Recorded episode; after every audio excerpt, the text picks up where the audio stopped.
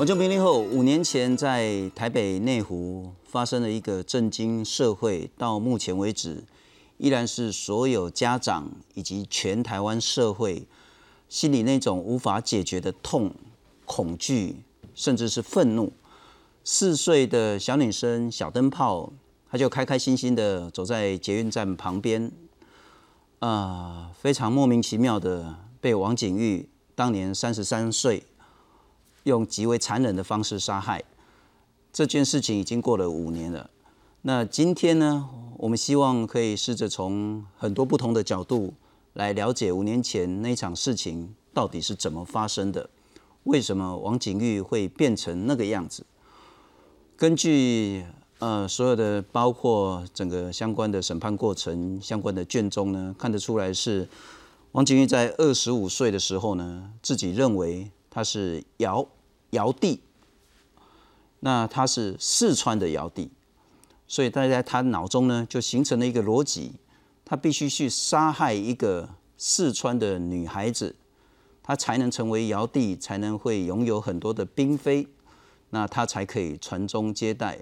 对我们来讲，那是极为荒谬的逻辑，但是这个逻辑呢，这八年来如此根深蒂固的在他的脑海中。我们今天想试着探讨王景玉到底是怎么样的一个人？为什么王景玉会成为王景玉？从今天开始，有话好说会一连四集来探讨什么叫做视觉失调？为什么极少部分的视觉失调会成为大家口中所批判的杀人魔？但大多数的视觉失调究竟是怎么一回事？视觉失调可以治疗吗？视觉失调是一种病？还是它可能是我们所说的发了疯？我们有没有办法从大脑的病变来去理解这样子的一个非常极端的一个精神疾病？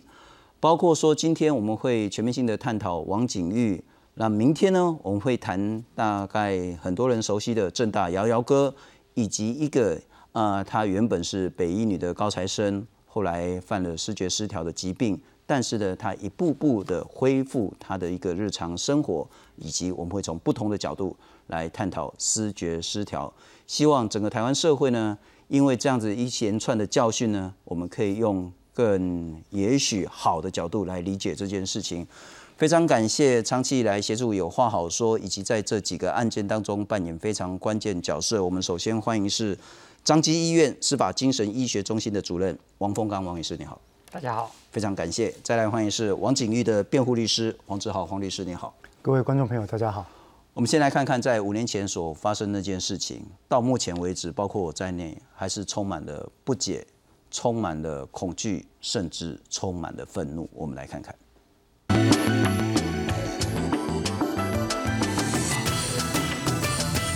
最高法院在今天是驳回了双方上诉。维持被告王景玉无期徒刑判决，褫夺公权终身，全案定验。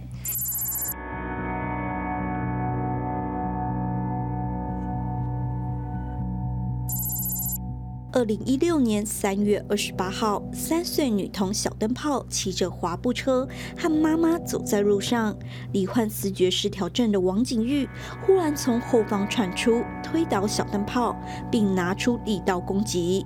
尽管妈妈企图阻止，还是阻挡不了悲剧发生。小灯泡跟我说，因为他很想弟弟妹妹，所以要去接他们。但是我很伤心，也很难过。我看不到他，他也看不到他的弟弟妹妹了。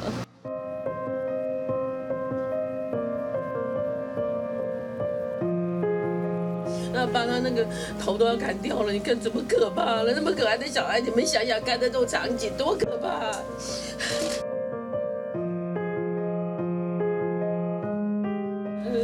太可恶了。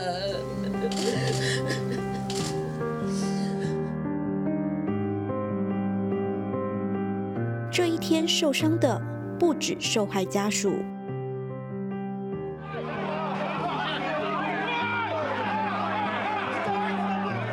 批气愤的民众包围警局，企图追打王景玉。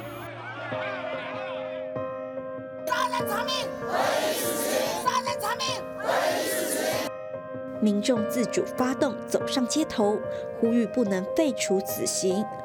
这个看起来光正经的啦，下一秒钟发生什么事情不知道，就像这次的小灯泡。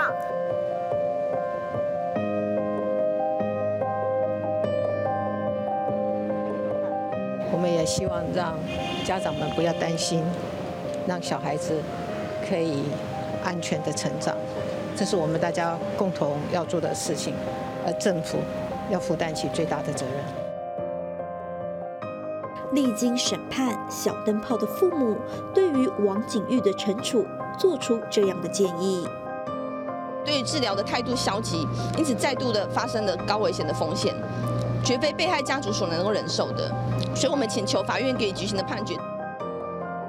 不过，最高法院认为王景玉愿意吃药就能控制病情，因此判处他无期徒刑定验。小灯泡的父母对此深感遗憾，网络上更是骂声一片。审判的最后结果宣告，王景玉有一天可能重返社会，而三十年后的台湾接得住他吗？王律师，您跟王景玉有比较频繁的接触，是他是什么样的一个人？嗯，严格来讲，作为辩护律师啊，我们我们法律人有一句话，就是说，当一个人被推到刑事法院里面的时候，司法体系希望看到的不仅仅是一个孤零零的犯罪人，他同时必须要以一个活生生的社会人的身份被评价。那这个是我们辩护律师的最重要任务之一。在我自己接到这个案子的时候，其实一开始看到当然是最难受的是被害者的照片，因为我自己身为孩子的父母亲，我想心中兄可以理解。但是随着我们跟当事人接触的过程，你会发现哦，有几个初始的印象啊。第一个，他的病情其实非常的严重。一开始的时候，其实你会发现他的思维模式。他的语言能力，他的思考方式，似乎已经完全被外来的力量，这个外来力量加引号哈，所挟持了。那当然，后来也证明了有诸多的医学证据证明这是疾病所导致的。可是，在疾病的背后，你会看到这一个人以当时犯案的年龄大概不满三十五岁，三十三岁左右。当你去探究他作为一个社会人的脉络的时候，你会发现。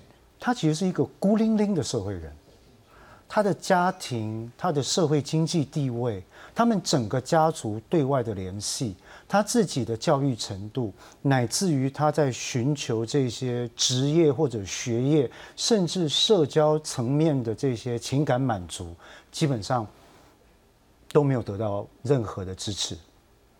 当然，这些都不是犯罪的借口，这些绝对不是犯罪的理由。但我要说的是说。当我们去看他的时候，你的第一个印象是，其实他就跟我们在生活当中所看到的朋友或者晚辈没有差太多。他的本人并没有任何大家所想象特别的邪恶之处，或者弥漫着一种就是说像是呃媒体所描述的杀人魔，嗯呃有特殊的恶意，大部分其实是没有的。相反的，你有机会跟他近距离一而再再而三接触的时候。我想，不管是鉴定医师或者我们绝大部分的辩护律师，都会发现，他其实是一个不由自主的人。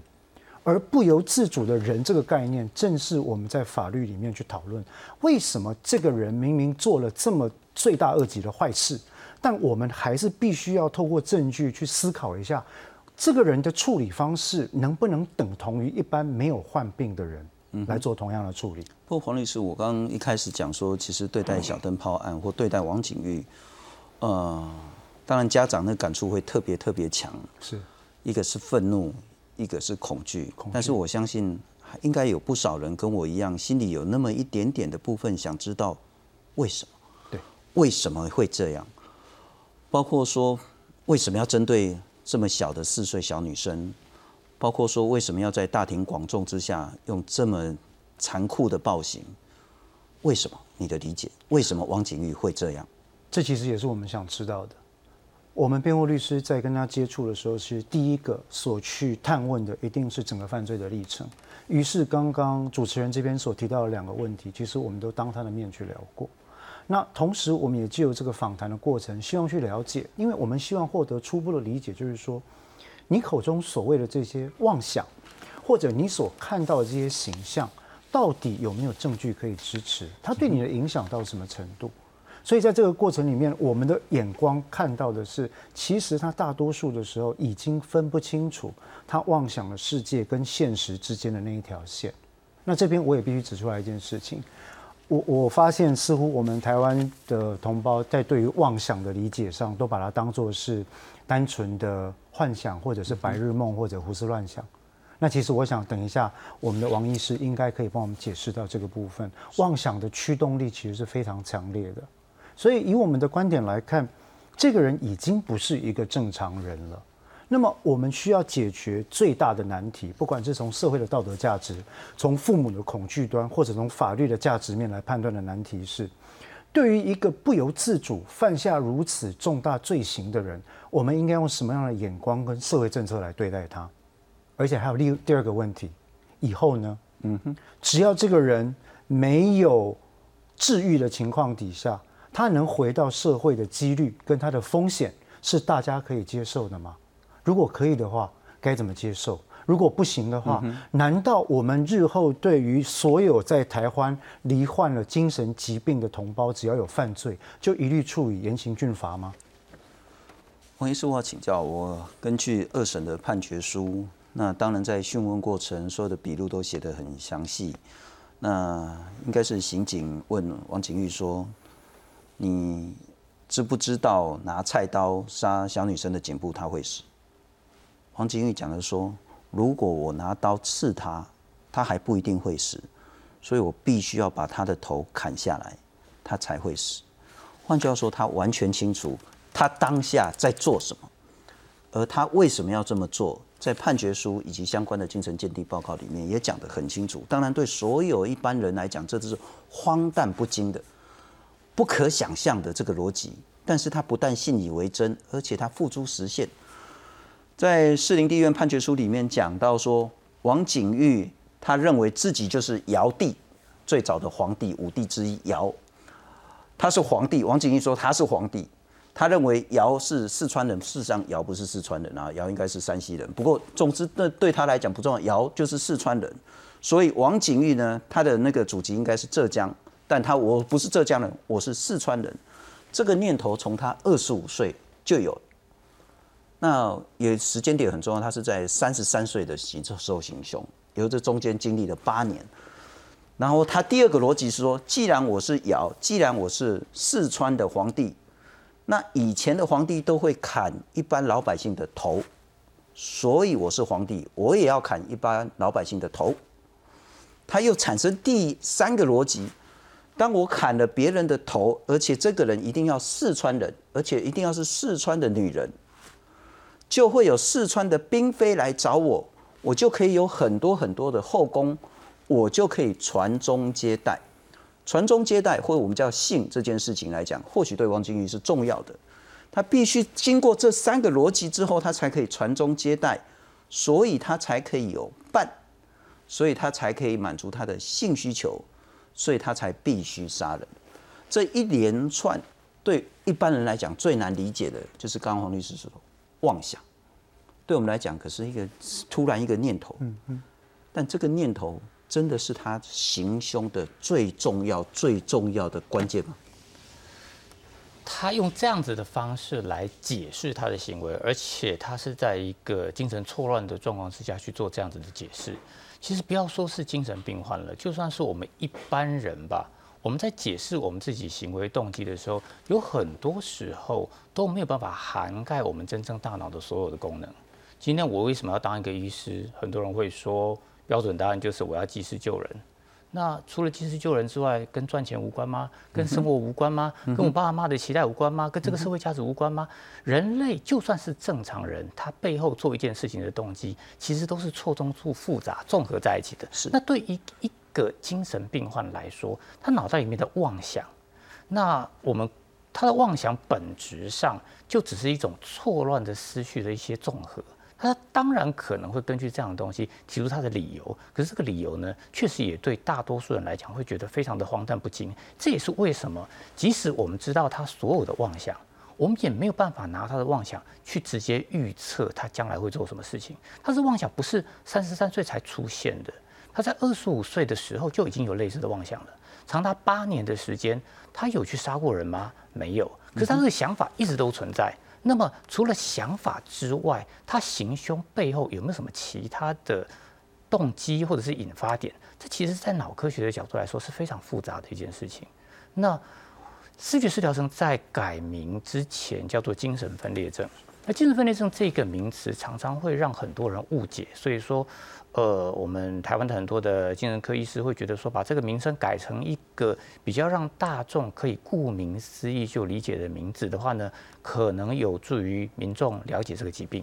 它就是一种思考跟它的知觉，这个知觉包括幻、包括听觉、视觉等等的一种失调的一种疾病。但是它的旧名精神分裂症这一个源自西方的这个名称，它本身背后是有含义的。这个分裂这件意思指的是说。当事人他的现实感，他的那种意识，仿佛分裂进了两个独立的现实之中，而且这两个现实彼此不互相冲突。什么叫做两个现实之中彼此不互相冲突？比如说，今天他说尧尧是皇帝，尧是四川人，那所以我是四川人。你会发现这三段的叙述本身之间完全没有任何的逻辑可以连接。那你说皇帝通常会砍庶民的头，所以我要砍庶民的头。问题是尧是圣君啊，尧舜禹汤这都是圣君，都不会随便杀人，都是爱民如子的啊。你如果拿这样子的东西去质疑一个失觉失调症的患者，他没有办法跟你辩论，他只会告诉你说。反正皇帝就是会砍庶民的头，我是尧，我还是要砍庶民的头。你不断的拿史实去跟他证明尧从来不会杀人，对当事人来说一点用处也没有。我的意思是说，他的大脑就是分裂在不同的现实里面，在我们一般人的逻辑底下，我们原本认为可以很清楚的靠逻辑推演非 A 即 B、非 A 即 B 这一类的矛盾啦、合理化的东西啦，对当事人来说几乎不存在。所以在这样子的状况之下。当事人的行为非常难预测，一直到他们的妄想往下降，他们的情绪稳定下来之后呢，他们的行为才比较有可能渐渐偏向现实。这就是为什么视觉失调症的患者治疗非常重要的原因，因为透过治疗，他真正面对。现代就是面对现实这一部分，可以得到比较大的、比较比较占优势、比较放大那种比较不合理的现实，可以不断的缩小。但是在食物上面，这种不合理的现实缩小的程度，其实通常很难到完全消失。通常能够到百分之只剩下百分之五、百分之三，那当事人还是感受得到那样的东西，只是不影响他的行为。通常这样子对我们来说就已经是一个非常好的控制的状况。王医师，我一些一件一件可能要再请教你。嗯，其实我们有时候走在街头巷尾，常常会有一些人在那边大吼大叫，自言自语，甚至有时候会摔东西，有时候会做出一些你无法理解的举动。我想问的是，说所谓的视觉失调。在幻听、幻视、幻觉、幻想，对这些患者来讲，那是极其真实无比的东西吗？这事实上就是我们在精神病理学上的定义：患者当事人他在现实中，他没有完全没有办法分辨幻听跟真实的听觉中间的差异。对当事人来说，那就是完全真实的事情。OK，但是他可能会是很像我们的疾病一样，譬如说癌症。它会有什么一直慢慢慢慢的这一种所谓的并发的脐橙，譬如说，也许是那个心血管疾病，它可能会先是那个你的高血脂等等等等。我想问的是，所谓的视觉失调也会跟我们一般看到的疾病一样，它是一个并发的一个历程，而这中间的历程会使得他病情恶化之后，那些幻视、幻觉、幻听更加的强化。更加的让他无法分辨什么是真实，什么是幻觉。是的，一个典型的视觉失调症，它会有一个前驱期，这个前驱期往往长达半年，或者是甚至更久。那这个前驱期过程中呢，当事人的那个大脑认知功能会开始产生变化，通常他的社会功能会不断的往下降。那这个时候，而且这个视觉失调症的好发年龄是在二十岁的上下。那我们一般现代社会在二十岁上下，刚好也是我们面临很多人生重大转折的时候。可能是要谈恋爱，可能是要升学，可能是要找工作，可能开始要成年。那这一段时间也刚好就是我们人生遇到最多挫折跟需要转型的时候。那当当事人在这段期间长达半年的时间，慢慢慢慢的功能变差的时候，如果说他是急性的，昨天跟今天相差十万八千里，那么大多数的一般人可以有所知觉，觉得说，哎，奇怪，这家伙怎么变成这样子？可是因为当事人是在很缓慢的时间，逐渐慢慢慢慢的变坏，所以一般人常常会用一些比较自以为是的方式去解释，比如说，当事人其实是因为认知功能变差了，所以学校成绩变不好。那学校成绩变开始变不好，所以他跟同学们一起组报告的时候就会出问题。他在上课的时候就会不专心，是他在谈恋爱的时候呢就会得罪女朋友。那这个时候呢，我们会倒果为因，认为他就是被女朋友甩了，或者在学校里面被同学霸凌，或者在学校里面被老师骂，所以他才开始发疯。但是实际上，他的因果关系很可能是颠倒。在临床上，您有遇过那一种突然不要说一系啊哈，也许是一个月内从极为正常的正常人变成极为严重的视觉失调患者吗？有类似急性失觉失调症状发作的病人，但是我们的教科书上都会告诉我们说，如果他前一天完全正常，今天忽然发作的话，请你第一个要去排除他大脑是不是出了毛病，是不是突然有出血，或者第二个是不是中毒，或者是使用毒品，因为这种剧烈急剧的变化，通常都会有很明显的生物上的生物性的因素。中毒、化学物质，或者是大脑会有肿瘤、忽然发作、出血，这些东西都是比较常见的。换句话说，一般的视觉失调都是一个，也许历经至少半年以上，甚至几年的这个前驱期，然后发病期，才可能当你长期不就医的时候，对，才会变成是一个非常严重的一个患者。呃，在制作这个专题的时候，我们的记者当然也访问了包括汪景玉的高中同学。他讲说，其实王景玉从小到高中，虽然爱玩，他们哪一个人不爱玩？那被退学了，但是他的社交能力跟一般人没有任何的差别，他就是一个正常人，他甚至可以跟人家聊天。他国中有被霸凌，但他跟他被霸凌、把他霸凌的那个人，反而跟王景玉还变成好朋友。那就是他是在在高中之前，就像你我一样，非常正常的一个人。那可是他去中国工作回来之后呢，开始发病，而这中间有两次就医，当然是被迫就医的记录，有两次，一次呢是在社区里面呢，呃，对所谓的警卫室有一些暴力攻击，对那个建筑有攻击，那一次是跟他爸爸扭打，这两次呢送医的。换句话说，这八年来其实是有一个可机有机可循的这个历程。我们来看看王景玉为什么会变成王景玉？不同的人眼中，王景玉当时是怎么样子？以及在整个发病过程中，我们无意对家人制造更多的压力。那家人已经有够多的压力了，但事实上，在这一连串的过程中，看得出来，很显然是一连串的漏接，才会酿成五年前的那场悲剧。我们来看看。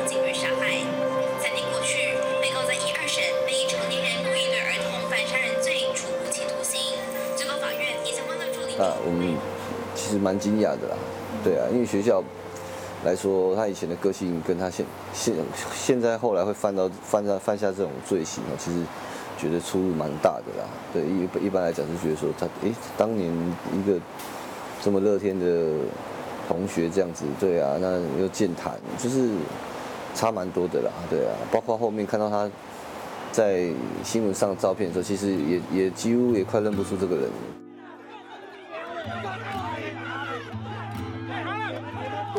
什么后来王景玉变成人人喊打的杀人犯呢？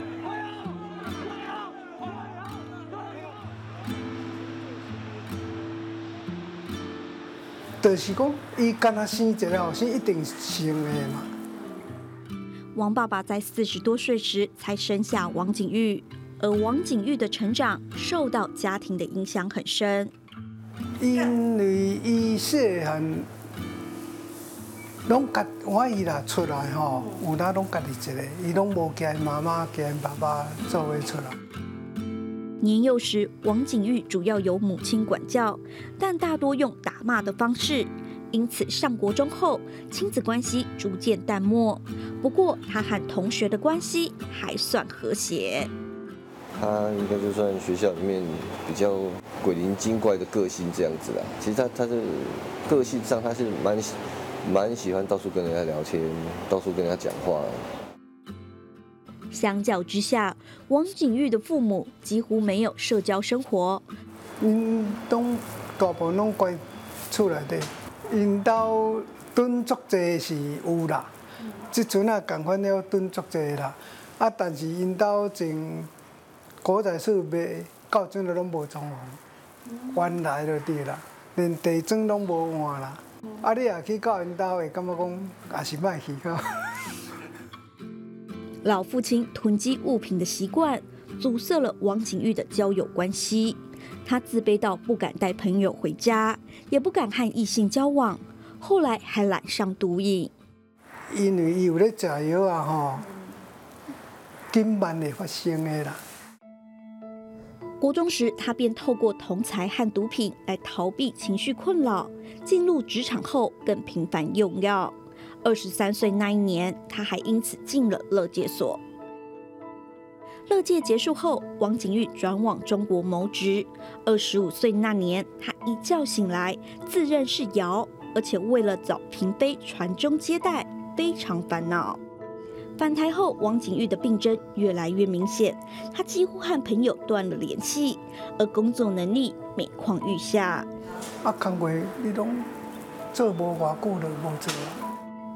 王景玉曾经在卖场上班，但他觉得同事处处针对他，最终丢了工作。一百零一年起，王景玉失业，待在家，孤立在自己妄想的世界里。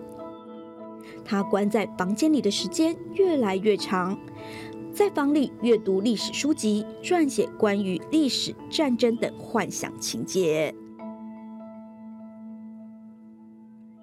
王景玉认为父母不关心他传宗接代的问题，怀疑自己不是他们的亲生儿子，并妄想自己是君王。他有这个妄想，很明显的在告诉别人说，那他就是古代帝王的转世。那这个古代古代帝王的转世呢，你看得出来有一系列的痕迹，都是跟位高权重的人相关，所以。这个是他妄想的第一个，我们说第一个联系的点。那第二个联系的点，则是他自己对于没有办法完成传宗接代的任务这件事情，感觉到非常的焦虑。王景玉每天擦拭大门六到七次。二零一四年十月，他又重复擦拭大门，并将抹布丢到洗衣机清洗，遭到老父亲责备，双方大打出手，警方因此将他送到松德医院。他有两次进出急诊的经验，事发的成因都是因为什么精神症状发作，但是送进医院之后呢，医生也无能为力。为什么？并不仅仅是他本人欠缺病逝感，他的家人。实质上，在那个时候，经济状况也不好，也没有完整的支持体系。察觉王景玉有异状的不止家人，还有邻居。伊在家收叶咧，咧烧妈妈，啊，野菜都来扑食啊。啊，刚好报警？无，无报警啊。尽管曾看过精神科，但老父亲认为王景玉只是歇斯底里，而非生病了。迟迟没接受医疗，在案发前一个月，王景玉的妄想演变成必须杀人才能传宗接代。二零一六年三月，王景玉当街砍杀四岁女童，实践了他的妄想。我在车上，我问他，我说：“你做这件事，然后杀了一个无辜的小女生，你有没有后悔？”那从头到尾他都没有回回答我任何一句话。历经四年的审判，王景玉被判处无期徒刑，可能终身都要在牢里度过。他的人生里面悲的时刻多过于喜的时刻了。一旦从前驱期开始症状发作之后，你的社交功能、你的学习功能、你的职业功能会一根一根线断掉。就好像你有一个粗的绳子，你用打火机在烧，它会一根一根弦断掉，到最后会整个全部断掉之后，就是你一个人。三十年后，如果王景玉得以假释，这些线能够一根根接回来吗？不，王医师，我想请教，就像您刚刚讲的，任何人的行为背后的原因都是很复杂，恐怕失觉失调的致病原因。也是非常非常复杂，你很难怪说啊，如果说家人当时有给他吃药，这个悲剧就不会发生啊。如果当时有报警，如果说松德把他留下来强制就医，如果如果怎么样就不会怎么样怎么样，大概这个逻辑都很难马上成立。但或许我们从他这一生，呃，从年轻到现在的整个过程，也许我们抽丝剥茧，可以探讨一些比较值得大家讨论的意义。国中时期，他曾经被霸凌。不过，霸凌别人被霸凌，可能是很多青少年的人都有这样子一个经验。不过，他这那当时社交能力是好的，霸凌他的反而成为他的好朋友。高中时候就是鬼混嘛，打架翘课啊，被退学了，保持联系。不过，刚刚有谈到，其实在国高中时间，他有一度接触毒品。那在二十二岁的时候，他在某个卖场工作一年，因为吸毒乐界离职了。二十四岁到中国去工作，但工作非常不顺利。二十五岁之后呢，他就认为自己是尧帝，要找嫔妃传宗接代，但是没办法，所以他非常的困扰。我们来看之后他的经验：二十六岁呢，回来之后呢，工作能力大幅下降，他的妈妈把他带在身边，那爸爸也说晚上一定要几点回来，可是依然无法改善他的病况。二十七岁在另外一间卖场呢，他认为说同事都针对他。换句话说，大概在二十五岁的时候，你就已经看得出来他生病，他怪怪的了。那在二十七岁的时候呢，他说自己不是爸妈生的亲生儿子。然后刚我们看到画面，他用刀敲打警卫室的门，然后被送急诊。他这一次送了急诊了。二十九岁的时候，他因为没工作，跟爸妈的关系、跟朋友的关系越来越疏离。那其实也常常可以看到是他在里面抄一些东西。然后呢，拿出去拜，然后把它烧掉了。他其实写了大量的笔记。那他每天呢，要擦他们家的大门，擦六到七次，常常自言自语、吼叫，情绪不稳。我们再往下，那在三十岁的时候，他写了很多笔记，内容都是脱离现实的。三十一岁父子冲突，第二次被送精神科急诊。三十二岁的时候呢，在房间的时间越来越长，除了刷牙、洗澡，所有的时间都戴口罩。就算自己在房间也戴口罩。三十三岁，然后呢，他去包括龙山寺啦，包括那个法主公庙这边指挥军队。在案发当天呢，说一定要杀死一个女生，那只是刚好那个时候是一个小女生，所以他说要传宗接代。我还是想问的是，这是一个发病历程，就医师的角度，中间可以得到什么样的协助？如果要我说的话，实际上王景玉就是用他活生生的例子告诉我们，他中间没得到什么协助啊。大家想想看嘛，一个国中的时候被霸凌，他有因为这样子被打倒吗？没有，他反而跟霸凌他的同学变成好朋友了。呃，我们遇到过最厉害的胖虎跟叶大雄，那个叶大雄都还没有这种能力，他有办法做这样的事情，表示国中生的他其实能力还算不错啊。可是那个时候，他的周遭的同才是哪样子的同才？是一些能够介绍毒品给他的同才。呃，可能是因为小时候我的环境比较好吧，我从来没有遇到过这样子的呃环境。可是在我身边有很多那一种后来去沉沦于毒品的人，很多在国高中的时候，他也确实开始有一些呃朋友们开始去介绍这样的东西了。那我们怎么样子让这些人在国高中的时候就开始被接触，能够让他不要去接触毒品，只是不断的训诫、威胁他们说我们要天天帮你验尿，如果你有去吸毒到，我们就要处罚你，这样子会有用吗？这些人会想要去用毒品，它的背后的原因是什么？他的同才带给他的那种青少年的色文化背后又是什么？他们想要用毒品去解决什么样子的问题？那我们有没有办法找到其他的方法来去解决它？为什么我一直强调毒品？因为安非他命。甲基安非他命这一类的东西，很多的研究都显示，它跟视觉失调的症状有非常高的相关性。而且，视觉失调症的患者如果使用安非他命或甲基安非他命的话呢，他们的暴力倾向都会比其他的人还要强。所以，为什么这个东西是一个全世界都非常在意的一种毒品？那在这种状况之下，如果在那个时候就已经能够接住它的话呢，后面会解决掉非常非常多的问题。但你看王景玉他本身其实也还在这个中间挣扎，因为过了高中之后呢，他还是有想办法去工作，他甚至后来还想办法让让自己跑去中国，因为在那个时候那个年纪的人，很多人会把去中国工作当成是一个翻身的一个机会，特别是对于那种比较中下阶层的那个男性来说，所以他这一段过程你都可以看到他自己努力的这种痕迹，但是他实际上能够得到非常大的帮助吗？没有。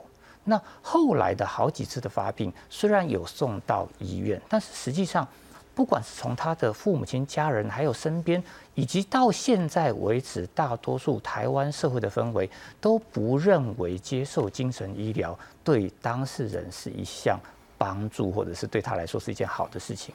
很多人到现在都还是认为这些药会伤肝、会伤肾，这些药物呢会让我们得到老人痴呆症，这些药物会让我变糟。那在这样的状况之下，等于是目前精神医学界里面最具有 CP 值最高的帮助这些病患的方法。当事人都不接受的话，那更不用说那些更昂贵，但是对当事人可能接受度更高的，类似心理治疗、团体治疗、社会主义等等的。那那些东西，台湾的社会根本就没有任何介入的空间，实际上也没有类似这样子的预算。以我们台湾现在在心理健康方面投资的那种金额之低，根本这些东西都只能存在教科书中，那当然也不会存在当年的王景玉身边。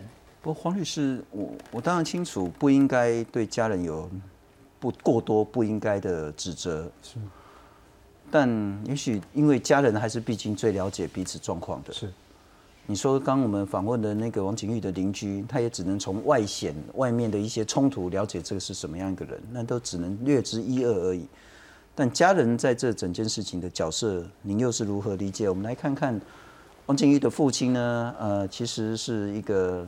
应该是老兵吧？那飞机军人嘛，哈，军人退伍的飞机维修员，经济状况其实是不好的。那可是他跟王景玉的关系呢，其实是比较紧张的，也很少沟通。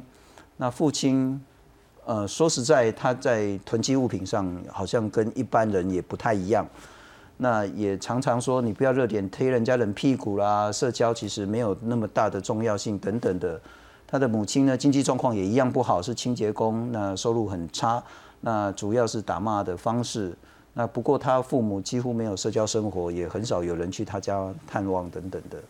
父母亲在王景玉扮演什么样的角色？我认为他的父母亲在他的生命里面扮演了极为核心、重要，但也是最疏离的角色。我举个例子哈，呃，其实大家可能不知道，就是说他的父亲其实是军职。军职其实，在他们家是我们都认为军人是一个优良的、光荣的传统的。理理论上来讲，他的父亲对于王景玉本人有相当多的期待、期望、寄予厚望。哈，第二个，王景玉的母亲其实有心脏病，相当严重。那到最后，其实他没有办法去工作，或者没有办法做做全时间的工作。所以事实上，他们家仰赖他父亲非常微薄的这个退役之后的俸给。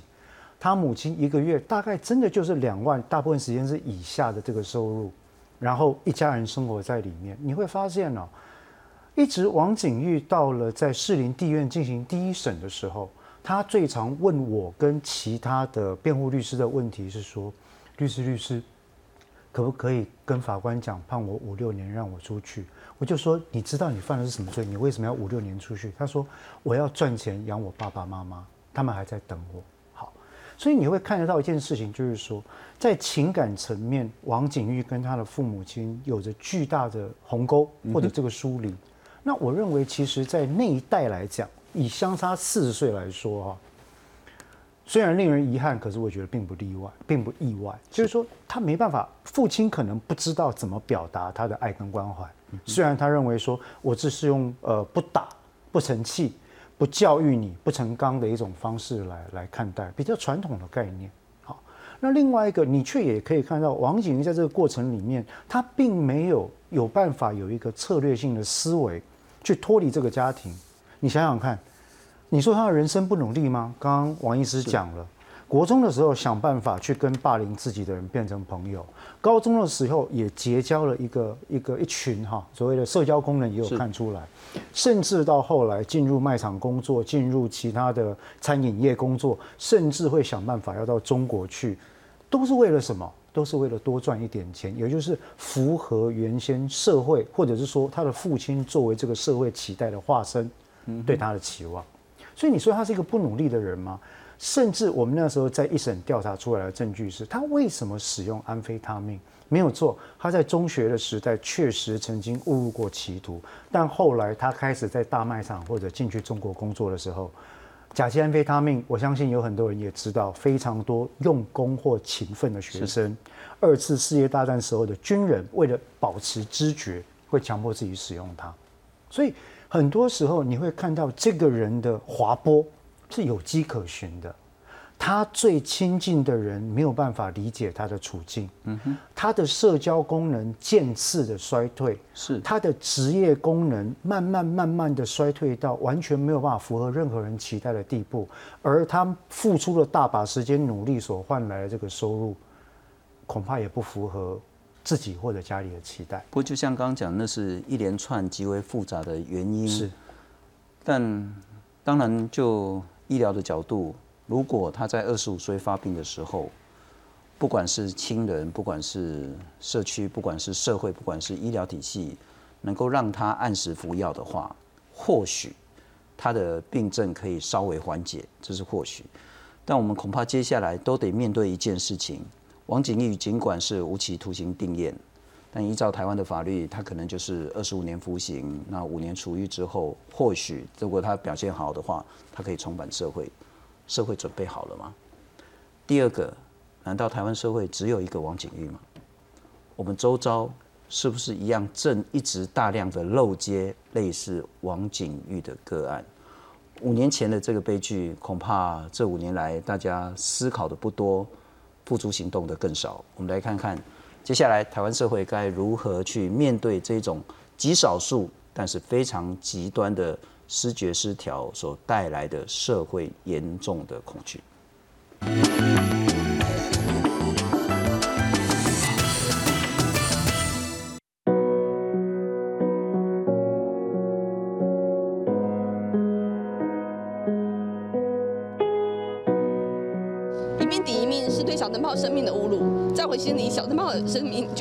王先生的姓名等价。小灯泡命案定验前夕，王婉玉泪求判处王景玉死刑。我觉得他们其实是在非常的艰难的选择之下。王景玉的家就离他们家很近。那如果有一天王景玉真的出狱的时候，他就住在他家隔壁。所以，我我觉得那个。呃，他们对于自己家人的安全的恐惧，他们其实也害怕其他的孩子遭遇这样的不幸。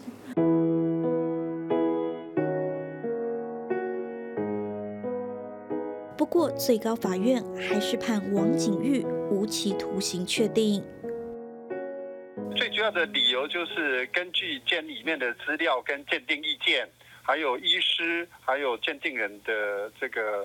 他们的提出把报告说，被告啊，王景玉只要服药就可控制病情。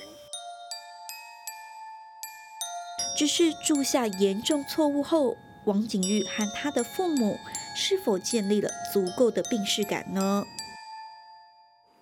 之前是在看守所嘛，那后来在监狱执行，这过程里面，因为就是会有人强制。要他吃药，所以呃，这个部分他其实无法规避。可是如果你真的回到他自己本身那个价值，又或者他的判断来讲，他其实是蛮信任呃，爸爸告诉他的这个药，他爸爸是很坚持吃这样的药是会伤害到他的身体的，而并不认为这是一个治疗的方式。那我我觉得他受到这个价值的影响应该是大的。案发后，王景玉的爸爸曾到看守所跟好几名长官恳谈，希望王景玉不用吃药。而王景玉也说，如果爸爸坚持，他就不吃药。你觉得他爸爸是害他还是爱他？你去问今天在六十岁以上的长辈，我认为我是没有做过实证调查啊，但我们就街边调查一下，你去问说，哎，加谁油啊好不好？吃西药好不好？十个 maybe 有八个都是说，啊，没有事，不要乱吃啊，啊，什么药伤肾啊，伤肝啊，药有毒啊，等等等等，这不是只有王家有这样的观念啊。爱子心切的王爸爸，目前高龄七十多岁，不一定能等到三十年后王景玉回家的那一天。那我们都知道失觉失调症是一个呃慢性退化的疾病了，所以。他在矫正机关里面，如果没有好好的，呃，让他的功能恢复到某个程度的时候，他其实出来，他要能够记得自己要稳定的服用药物，啊，然后生活要能够好好的自理，而且他要知道什么时候要来看医生，什么时候要这个要要做这些相关的检查，哈，在没有旁人的提醒之下，哦，我必须说这是一个呃非常非常挑战、具有挑战性的的任务了。曾经帮王景玉做精神鉴定的台大医师吴建昌在法庭上说，很难评估王景玉的再犯率。假设他回归社会，再度滥用药物，加上大众排挤他，可能会对他造成压力。因此，届时国家必须投入大量资源，加上专业医疗团队，来降低他的再犯率。毕竟，保护王景玉。就是保护社会。不过，王医师，我请教，失觉失调，您的经验是可以治疗的吗？甚至是可以治愈的吗？其实，就现代的精神医学的角度来说，必须说，可能没有办法满足大多数病患以及家属的期待，就是要把病患疾病治好。那但是它跟高血压、糖尿病一样，它其实是可以得到相当好的控制，只是说这样子的控制其实是需要付出一些代价，包括那个长期稳定的使用药物，必须去忍受某一些患者在体质上对于某一些药物会产生的一些副作用等等的。那虽然这些东西在现代医学的帮忙底下都已经得到了大幅的改善，比起我在当学生时代的那个。旧一代的抗心病药物，现在新一代的药物已经有大幅的降低它的副作用，以及大幅增高了他们的成效。但是即使是如此，对于大多数的患者来说，我遇到过他们最大的疑问仍然是：医生，我什么时候可以把这个药停下来？那其实不瞒您说，我们大多数的医师们有经验的医师，代代相传的都是一个拖字诀。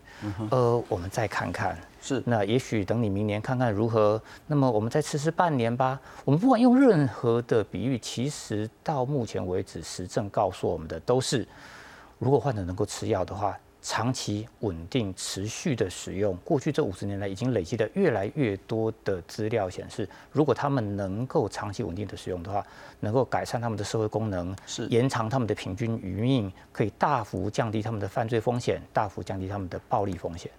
第二个问题是，那这些失觉失调或其他类似的精神疾病的患者，他们有可能自己知道说自己出了状况了，自己有清楚的病视感。自己去服药吗？非常的少，如果有的话，大部大部分都可以拿来写书了。这倒不是玩笑话。我看过的两本视觉失调症的患者写的书，包括二三十年前我在医学生的时候看到张老师出版社写的那些书，其实当事人都有一个特性，就是在忽然某一天，他忽然开始了有一部分的病视感，发现不对劲，我这个是疾病。就算是你去看那个诺贝尔经济学奖得主 John Nash。他的那个电影里面，其实他的一个很重要的转折点也是当事人忽然发现不对，这个东西其实那个陪伴在我身边很久的那个妄想呢，它其实是一个永远都不会长大的小小女孩，是不太可能，这是不可能的。所以她愿意接受我有这样的疾病，愿意开始服药之后，他们才有好转的契机。换句话说，绝大部分的视觉失调患者都没有清楚的病史感，必须要由他的家人、他的朋友、社区乃至于其他的社会机构。接住他，带他去就医，然后请他吃药，才有可能稳住病情。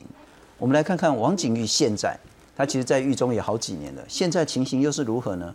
看守所的精神科医师施志他说呢，王景玉在看守所就接受精神治疗，不管他要不要，他就是被迫要接受治疗，被迫要按时吃药，因此视觉失调的症状呢获得改善的。台大医院的精神鉴定也是认为说呢，在狱中期间呢，精神疾病症状减轻的，对药物治疗反应是很好的，也没有想要伤害或杀人的念头了，情感表达也非常平静，但他没有说他要主动吃药，他还依然没有病逝感，甚至也谈到说他依然没有悔意，因为他的逻辑就是那样子，所以你没有办法说他要变成正常人去后悔。那第四度的精神鉴定医师呢，沈胜昂他说呢。一九年七月的时候呢，他状况不错，智力测验原本是六十，还可以进步到八十。当他按时吃药，然后生活规律之后，他智力还可以上升，而认知能力有明显的恢复。但我们接下来遇到一个第二个问题，那他如果不吃药了怎么办？他是不是有再犯的风险？士林地院说呢，鉴定人陈若章陈老师他说呢，访谈的时候，王景玉还在等那个四川的女孩子。因此还有危险的妄念，他也不知道为什么自己要吃药。那说跟人家讲的时候，王景玉也不置可否，所以他根本没有什么病逝感。案发过程呢，他的说法也都很平缓，也没有特别的情绪，也没什么同理心，也没有罪恶感，也没有后悔这两个字。那实质说，王景玉回到社会一定会有更多更多的压力，而且没有办法掌握用药的情况，可能会病情恶化。台大医院说呢，病史感有显著的进步，但是依然不足。如果出狱之后，他的父亲还在的话，也不需要吃药的话，那么接下来问题可能又会发生。沈医师他说呢，王菊在狱中有人监控，定期服药，所以妄想就明显改善。可是出狱回家之后，失控的情形是可以预期的，改变的条件并不乐观。王医师，我们现在就遇到一个非常严肃的问题。社会应该还有其他的王景玉，而王景玉或许三十年之后会重返社会，他也才六十几岁，是，我们能接住这样子的人吗？其实这就是我们为什么要讨论社会安全网这件事情。那这我觉得今天这个案例正好提出来，让大家可以去思考一件事情，就是说，我们如果打算以隔离、永久隔绝于社会之外的方式。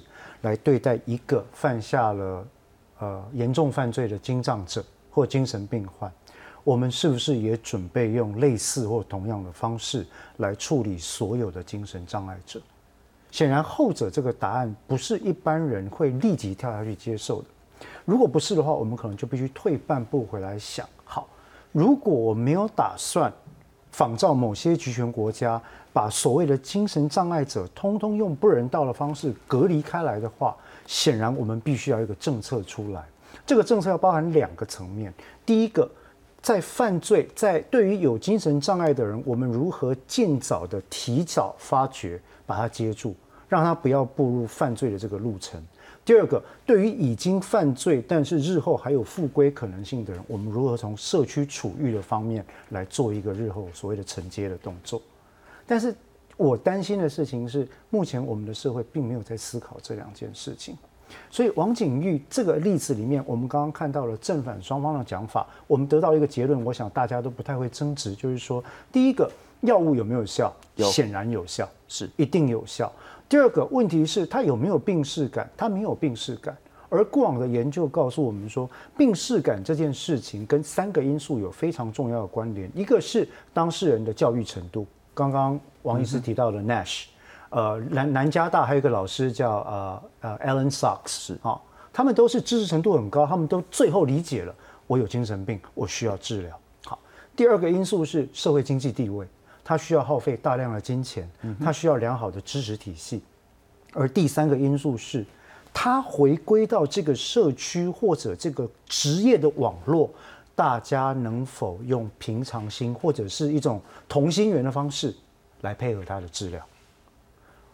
在这种情况底下，我觉得思考这三个因素比较像是社会安全网的争议，而不是单纯讨论司法精神病院要盖在哪里，或者是呃监护处分是不是变成永久无限期的情况。嗯，因为对我们来讲，正如刚刚主持人所提到的，今天王景玉只是一个不小心从波旁边滑了下去的例子，可是社会里面有多少个例子是没有被发现的？是。我们随时都在担心害怕这件事情。我们今天探讨王景玉的个案，那在明天我们会谈到更多的视觉失调，其实并非像王景玉这样，而是像也许是正大瑶瑶哥，是，或是我们明天会谈的一个来宾林雨仙。但是这些失调、视觉失调患者，社会该如何提供一个好的、正常的、合理的社会安全网？也希望您明天之后继续收看《有话好说》的视觉失调系列报道。